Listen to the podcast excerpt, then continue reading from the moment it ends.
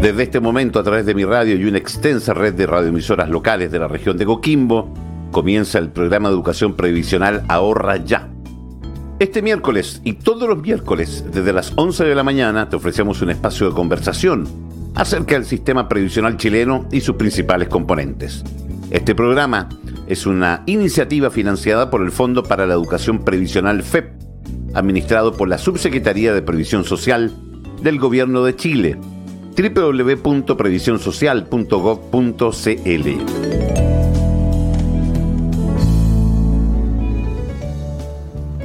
El sistema de pensiones tiene como objetivo proteger a las personas, sean chilenos o extranjeros, entregando ingresos en tres situaciones, vejez, invalidez y fallecimiento de la persona trabajadora, situación en la que el sistema entrega una pensión denominada de sobrevivencia a determinadas personas de la familia y que serán detalladas más adelante.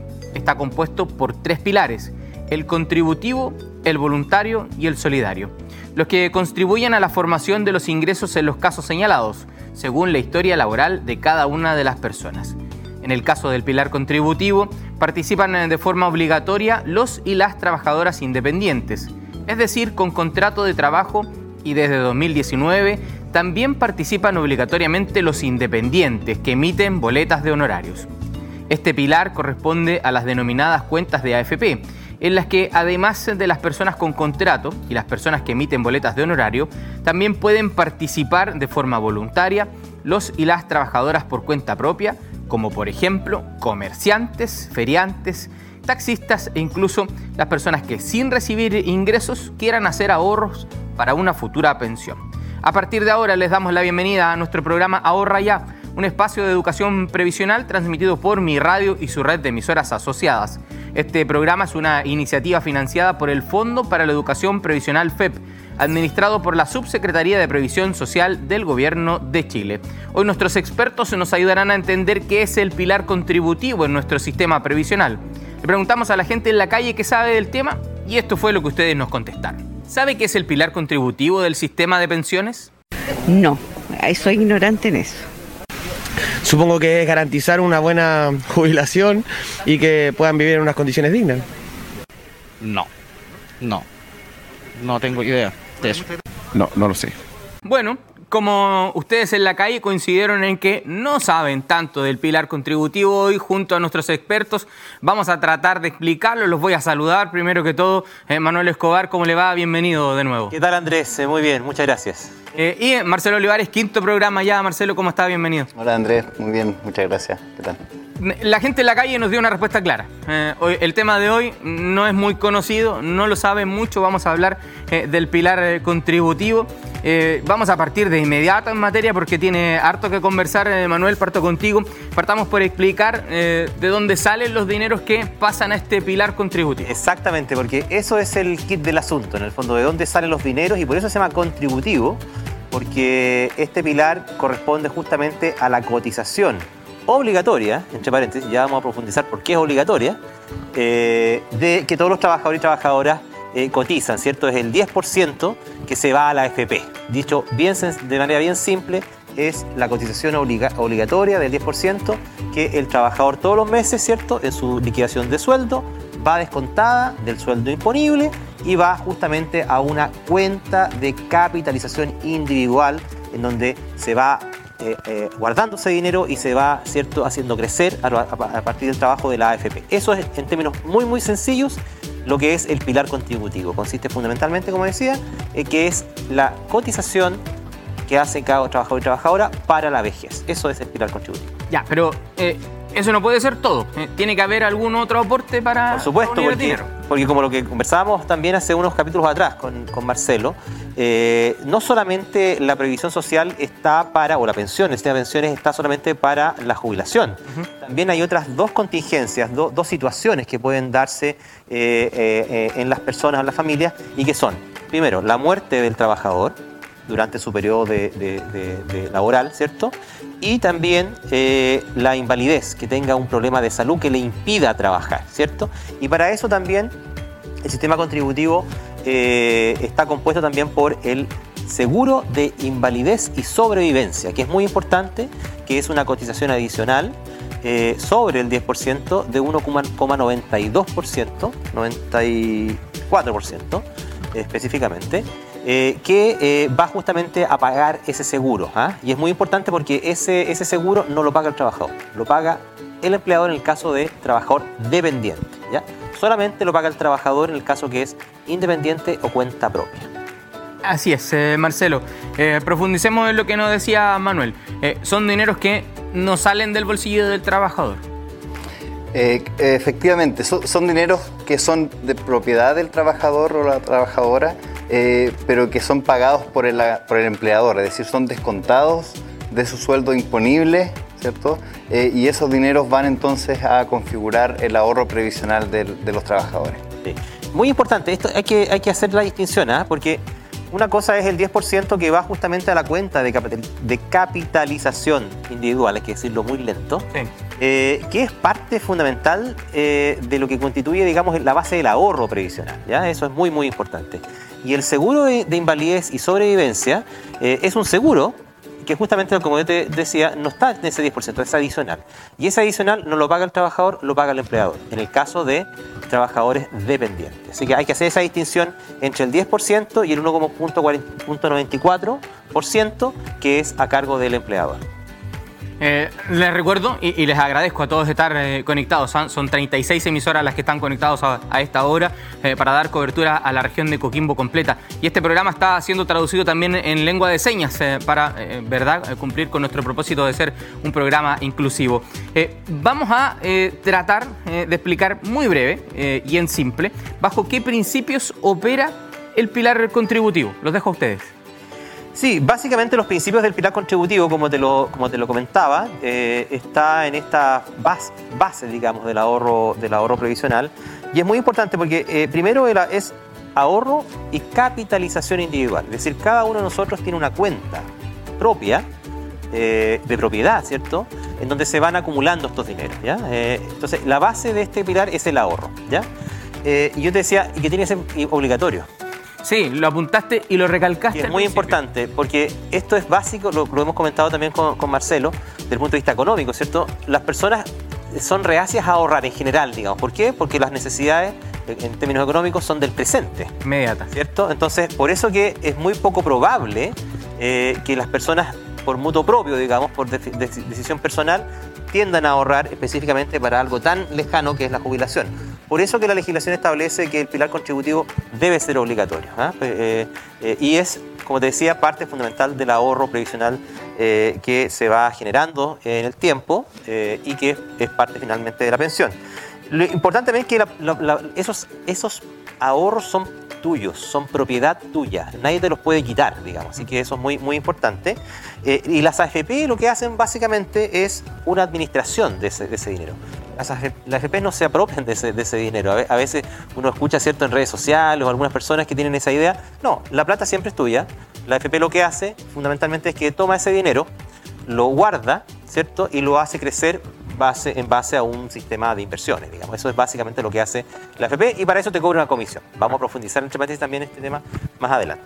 Y eh, finalmente es un sistema que hay competencia, hay varias AFP eh, que compiten entre sí y te ofrecen eh, obviamente la rentabilidad de tu fondo a cambio de una, de una, de una comisión. ¿ya? Eso, eso es bien importante que eso es lo único que te cobra la AFP. La, la AFP te cobra una comisión por tomar tu dinero, guardarlo y hacerlo crecer en base a las inversiones que haces. La competencia está dada por la cantidad de la comisión que te cobra y la rentabilidad o la posibilidad de generar. Que tú te puedes cambiar de AFP a la AFP que más te, que te cobre menos la comisión, por ejemplo, y que te garantice o que te ofrezca servicios y, una rentabilidad eh, en el tiempo. Ya, nos metemos en las AFP. Eh, Marcelo, usted nos explique en fácil ¿Qué son estas AFP que eh, han sido tan nombradas? A, ver si nos puedes explicar un poquito de qué se trata. Eh, claro, bueno, en primer lugar la, AFP, eh, la, sigla AFP, ¿cierto? Es administradora del fondo de pensiones, es decir, los trabajadores a propósito de, la contribución que hacen, ya a través de los descuentos de su, sueldo, ¿cierto? o bien los aportes voluntarios que pudieran hacer, va a un fondo. Ese fondo es administrado, como decía Manuel, eh, por la FP. ¿ya? La FP es una institución de giro único. ¿ya? Eh, su funcionamiento está eh, regulado por ley ¿ya? y define un giro único que es gestionar los ahorros previsionales para el, fi- el- el- el financiamiento, digamos, eventual o futuro de la pensión de los trabajadores y las trabajadoras. No se pueden dedicar a otra cosa, solo a eso. No se pueden dedicar a otra cosa. La ley establece bien claro que esa es su función. Una FP no puede ser eh, AFP y banco a la vez dentro de su propio giro, por ejemplo, y prestar plata, ¿cierto? O ofrecer cuenta corriente, ¿cierto? No, no, la AFP solamente tiene un, giro único que es la gestión de los fondos eh, previsionales de los trabajadores. Eso significa eh, reci- recibirlos, ¿cierto? Recaudar esos fondos, depositarlos en las cuentas individuales de cada una de las personas gestionar esos fondos para que crezcan en el tiempo, hay que entender que en, promedio y en, condiciones de alguien que tiene una- una vida laboral con, sin, digamos, laguna, de manera continua, ¿cierto? Eh, de los 10 pesos que recibe esa persona eh, eh, cuando comienza, ¿cierto? Su pensión por vejez, aproximadamente más de la mitad corresponde, casi 7 pesos en promedio, corresponden a rentabilidad que han acumulado esos fondos en el tiempo. Esto es particularmente importante para la- las personas trabajadoras jóvenes, ¿cierto? Como el monto de la, de la pensión va a depender de la rentabilidad en el tiempo, mientras más antes en su vida laboral se empiece a cotizar, a, generar estas contribuciones, eh, durante más tiempo eso va a estar creciendo. Entonces es muy importante eh, para todas las personas trabajadoras, pero especialmente eh, por el momento en el que están de sus vidas laborales para los más jóvenes, de iniciar una, una cotización previsional. La ley 3500 es la que regula las AFP. Es la que regula las. Les establece misiones, así en particular. Casi que las podemos enumerar. Claro, en primer lugar, decíamos recién, ¿cierto? Es recaudar, ¿ya? es decir, recibir el pago que realizan en este caso los empleadores a través de los descuentos de los sueldos imponibles, depositar esos ahorros en las cuentas individuales, a continuación, ¿cierto? Invertir esos ahorros, generar inversión en, di- en distintas eh, actividades en la economía que generen una rentabilidad. Eh, y por supuesto, ¿cierto? Que es eh, la, la- la última función es finalmente entregar esta, este beneficio en la forma de la pensión, ya sea, como decía Manuel, por, por vejez, por invalidez o el caso de muerte, donde la pensión se transforma en una pensión de supervivencia para aquellas personas dependientes. Y además, considerando que el que paga mi cotización es mi empleador, si mi empleador no cumple con eso, la AFP está obligada a perseguir el pago de, ese, de, de esa cotización. Efectivamente, Andrés. Eh, otra de las, de, las- de las funciones que tiene la, la AFP es de si, si está registrado, digamos, como, como la persona eh, se está desempeñando, ¿cierto? Está, está trabajando eh, y no se está generando esa, esa cotización, ese pago por parte del empleador, es una de las funciones de la AFP, entonces eh, gestionar las acciones necesarias para que esos pagos se realicen. Y, y si la plata que va de, de la cotización a mi cuenta es mía, ¿de dónde sale la ganancia de la AFP? Muy buena pregunta, ¿cierto? Porque uno podría desconfiar, o sea, si, si esto es mi, dinero, ¿cierto? Y esto crece en el tiempo, parece todo muy, muy milagroso, ¿cierto? La FP efectivamente cobra una comisión ¿ya? por la administración, por toda esta gestión, por la recaudación, por depositar en las cuentas, por la inversión y finalmente por gestionar el pago de las pensiones, la AFP eh, cobran una comisión. Esa comisión es eh, la misma para los que estén afiliados en, la misma AFP y es un porcentaje de la renta imponible, un porcentaje del sueldo. Eh, entonces, como decían recién, las, las AFPs como instituciones privadas están compitiendo por cuál genera más rentabilidad, que es un elemento importante para los, los- los afiliados, las afiliadas, ¿cierto? Pero a la vez están compitiendo para lograr generar la mayor rentabilidad, ojalá al menor costo posible. Entonces las personas cuando van a buscar su AFP eh, y van a decidir dónde, con qué AFP cotizar, es importante fijarse entonces tanto en la rentabilidad como en la comisión, que es el porcentaje de su sueldo que va a estar cobrando la AFP por realizar este, este trabajo. ¿Esa es la única comisión que se cobra? Esa es la única comisión que sale directamente desde eh, los sueldos de los trabajadores. ¿ya? Hay otra comisión que siempre me olvido yo el, el- el nombre, que es lo que se conoce como la comisión por intermediación, ¿ya? Eh, y, y que, que a veces se conoce un poco como las comisiones fantasmas, ¿ya? Y, digamos, es, un malentendido finalmente, porque estas comisiones, eh, la FP dentro de su, de, su, de su, gestión de los fondos y por lo tanto de buscar estas rentabilidades genera inversiones, y esas inversiones las genera tanto dentro de, de la economía en Chile como también en el extranjero. Entonces, cuando la AFP va a hacer inversiones en el extranjero, necesita recurrir a, otras empresas o otros intermediarios que eh, materializan esa inversión en una empresa, a lo mejor en Estados Unidos, ¿cierto? O algún proyecto de inversión en particular que fuera atractivo para los fondos de pensiones. Eh, ahí entonces, cuando la AFP realiza este tipo de operaciones, la AFP paga una comisión ¿ya? a este intermediario, por ejemplo, en Estados Unidos. ¿ya? Pongamos en la bolsa de Nueva York, por ejemplo. Eh, pero esa comisión que paga la FP se descuenta de la rentabilidad que se genera. Es decir, no es una comisión adicional que se descuenta del, sueldo de los trabajadores o las trabajadoras, sino que es una comisión que se descuenta de las ganancias que esa inversión afuera va a generar. Por lo tanto, el, costo de, la FP y lo que paga el trabajador se descuenta de, de su sueldo una única vez de manera mensual recurrente, ¿cierto? Pero no hay más comisiones.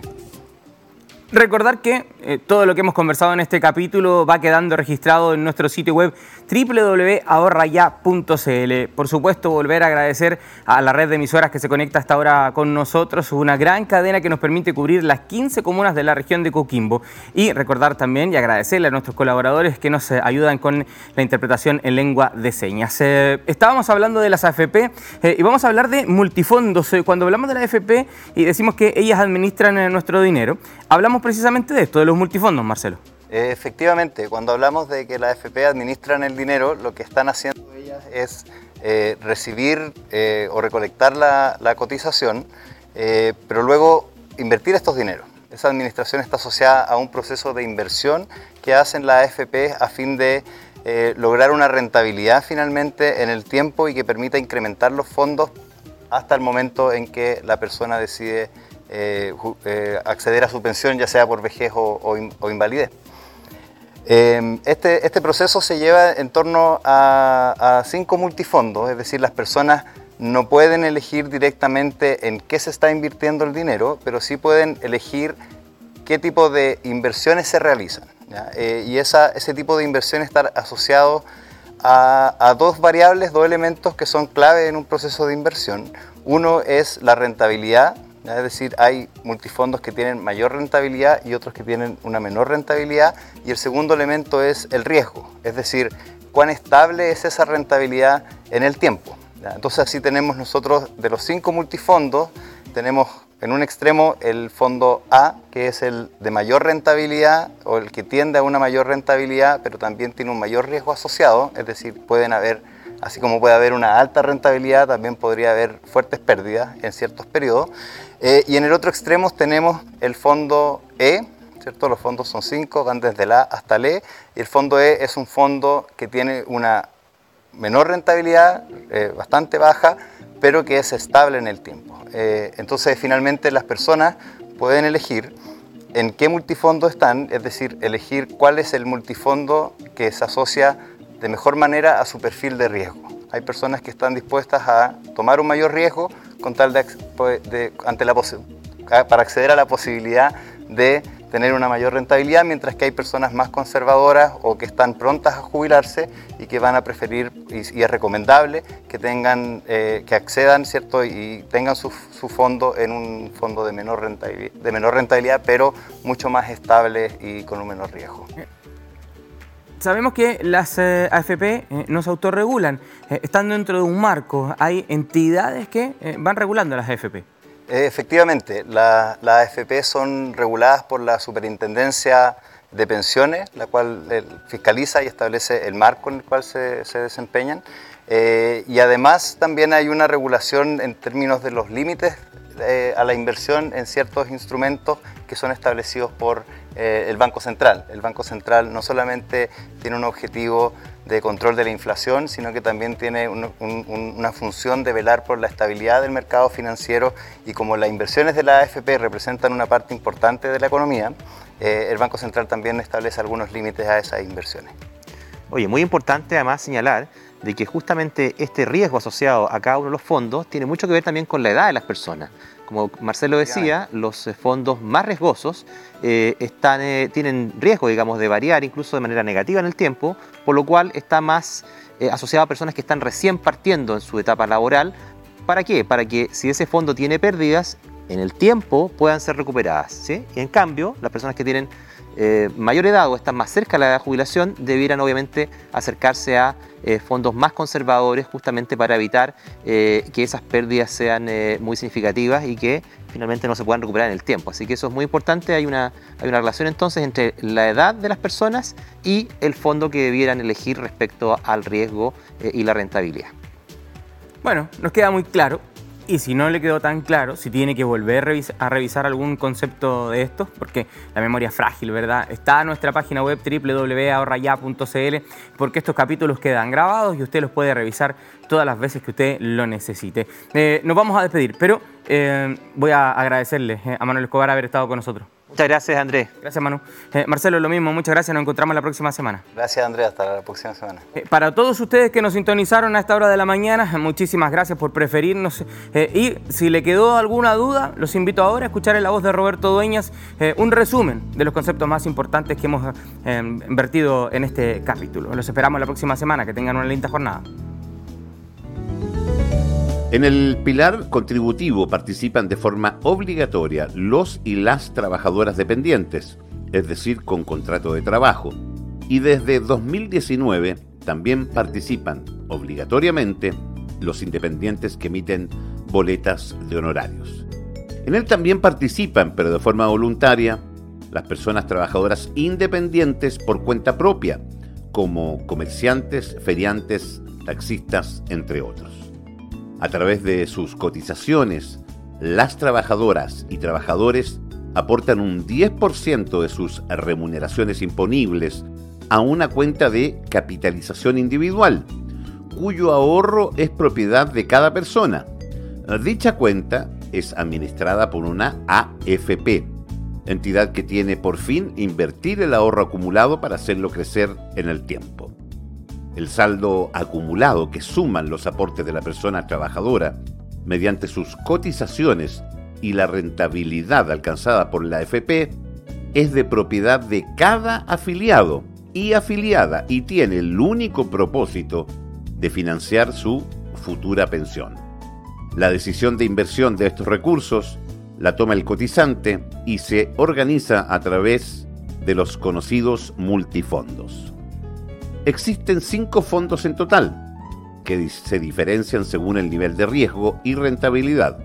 Esto van desde el fondo A, que presenta el mayor riesgo, hasta el fondo E, de muy bajo riesgo y por lo tanto de una rentabilidad más baja, pero estable. Recuerda sintonizar todos los miércoles desde las 11 de la mañana nuestro programa Ahorra Ya espacio en donde conversaremos del sistema provisional chileno y sus principales componentes, todo a través de mi radio y una gran red de radioemisoras locales de la región de Coquimbo. Toda la información la encuentras en ahorraya.cl. Este programa es una iniciativa financiada por el Fondo para la Educación Previsional FEP, administrado por la Subsecretaría de Previsión Social del Gobierno de Chile www.previsionsocial.gov.cl.